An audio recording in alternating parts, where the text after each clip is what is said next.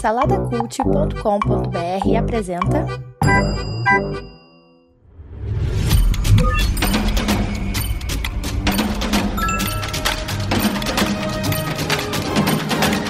Bicicletas Voadoras.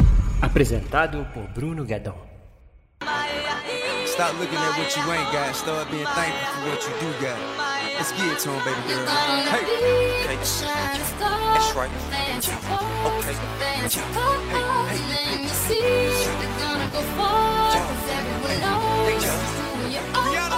A família Mitchell e a revolta das máquinas.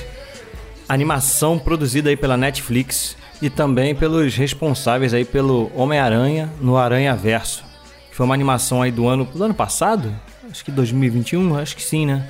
Fez muito sucesso aí, ganhou inclusive o Oscar de melhor animação. E eles retornam agora aqui com esse filme A Família Mitchell e a Revolta das Máquinas. Bem, a história é a seguinte: é uma família, na verdade, é, começa focado no adolescente, na filha mais velha, né? Ela passou na faculdade, ela é uma, uma criança, adolescente ali, criativa, faz seus filmes, seus vídeos pra internet. É um filme que fala muito para essa geração, entendeu? Ele tem muito essa linguagem de YouTube, TikTok, ele tem essa parada, né? Então, é, tem essa conta a história dessa menina que vai, que vai viajar para longe, para faculdade, como é uma coisa comum lá nos Estados Unidos. Mas a família é uma família um pouco desajustada ali.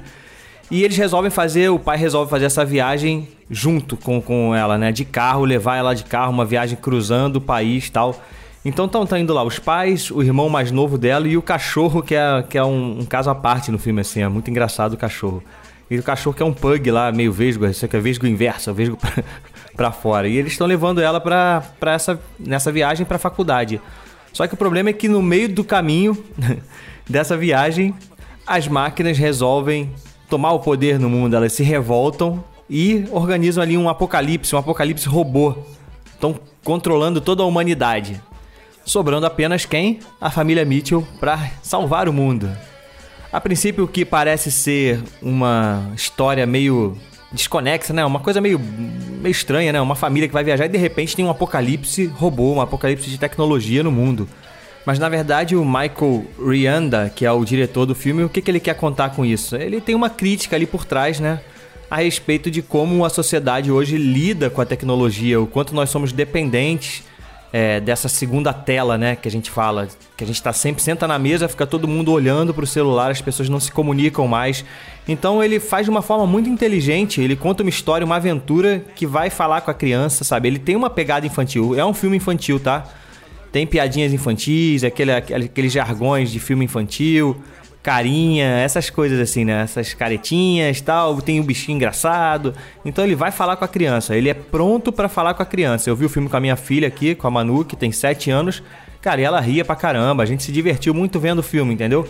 Só que tem um subtexto ali por trás, que é essa crítica a como nós lidamos com a tecnologia hoje.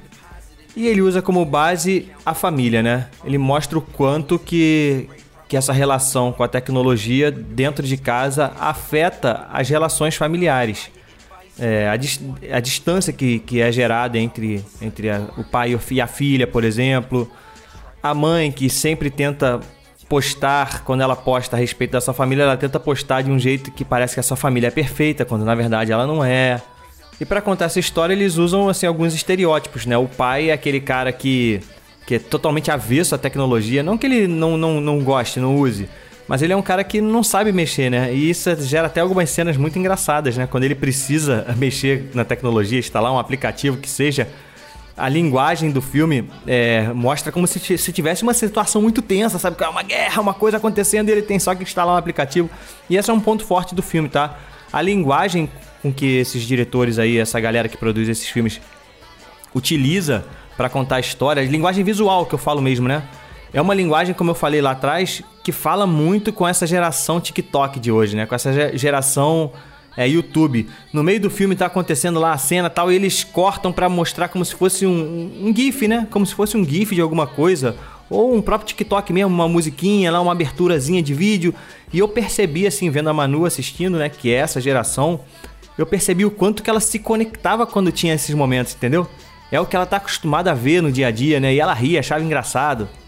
E eu achei isso muito corajoso, assim, é muito inovador, né? O que eles estão fazendo. No Aranha Verso eles já fizeram um pouco isso, né? Porque você assiste lá o filme do Homem-Aranha no Aranha Verso. E, cara, assim, parece que você tá vendo uma história em quadrinho ali na sua frente, né? O próprio estilo de animação que eles tentam reproduzir um pouco, né? E é lindo, cara. Eu acho lindo, assim, o estilo de animação que foi empregado aqui. Então é assim, vale a pena, eu acho que vale muito a pena assistir. Eu não sou, cara, um fã, fã de animação, eu não fico pilhado quando eu vejo que vai sair uma animação nova. Demoro para assistir, sabe? Eu só vou ao cinema assistir animação quando eu vou para levar minha filha, eu não vou por conta própria. É, uma, é um estilo que eu não gosto, eu não tenho nenhuma crítica assim a, a quem gosta, não é nada disso. É uma coisa pessoal mesmo, eu não curto, não é muito a minha praia a animação. Eu vejo depois em casa tal. Tem outras animações aí que estão na minha fila para assistir. Eu quero assistir Encanto, né? Que é uma animação nova aí da Disney. Mas eu não é minha praia, tanto que até hoje eu não assisti o Toy Story 4, eu não vi até hoje, cara. Não vi o segundo Frozen. Não é, não é minha praia. Eu demoro pra, pra poder me empolgar e, e, e resolver assistir a animação. Mas eu ouvi falar muito bem dessa animação, né? Inclusive acho que deve ser indicada aí ao Oscar. É considerado uma das melhores animações do ano. A gente teve há pouco tempo atrás aí o Globo de Ouro e quem ganhou a melhor animação foi Encanto. E eu acho, inclusive, que essa animação aqui foi esnobada, né, no, no, Globo de Ouro. Se eu não me engano, ela não foi nem indicada, mas e que gerou crítica, porque a maioria das pessoas estão falando muito bem dessa animação. Então eu acho que é isso, cara. Se você tem filho pequeno, vale assistir com ele na, em casa, ele vai se divertir, porque tem umas coisas muito engraçadas. É uma família lutando contra uma opção de robô. É isso que ele vai assistir e vai ver. Mas tem ali um subtexto ali que talvez até os pequenos consigam pegar, sabe? Essa coisa de, pô, cara, larga um pouco o seu celular, cara, vai, vai ficar um pouco com seu pai, conversa em casa, enfim, eu acho que dá para você passar um pouco isso sim, até para as crianças pequenas vão pegar um pouco essa mensagem. E a minha nota então para esse filme vai ser 1, 2, 3.5 para a família Mitchell e a Revolta das Máquinas. É, como eu falei, eu não sou muito fã de animação, isso acaba influenciando um pouco a minha nota, né? Dificilmente eu vou para eu dar uma nota muito alta para animação, ela tem que falar muito comigo, me emocionar alguma forma, de alguma forma, como foi, por exemplo, divertidamente, pô, falou muito comigo, me amarrei e acho sensacional. Então é isso, já sabe, né? Siga aí nas redes sociais. É, a gente está no Instagram lá com Bicicletas Voadoras Cast. No Spotify, no Apple Podcast, você pode avaliar aí com cinco estrelinhas. E acompanha a gente lá no site saladacult.com.br, tem vários outros podcasts lá para você acompanhar. Beleza? Até a próxima. Fui! Produzido por Imagem Vida Studios. imagemvida.com.br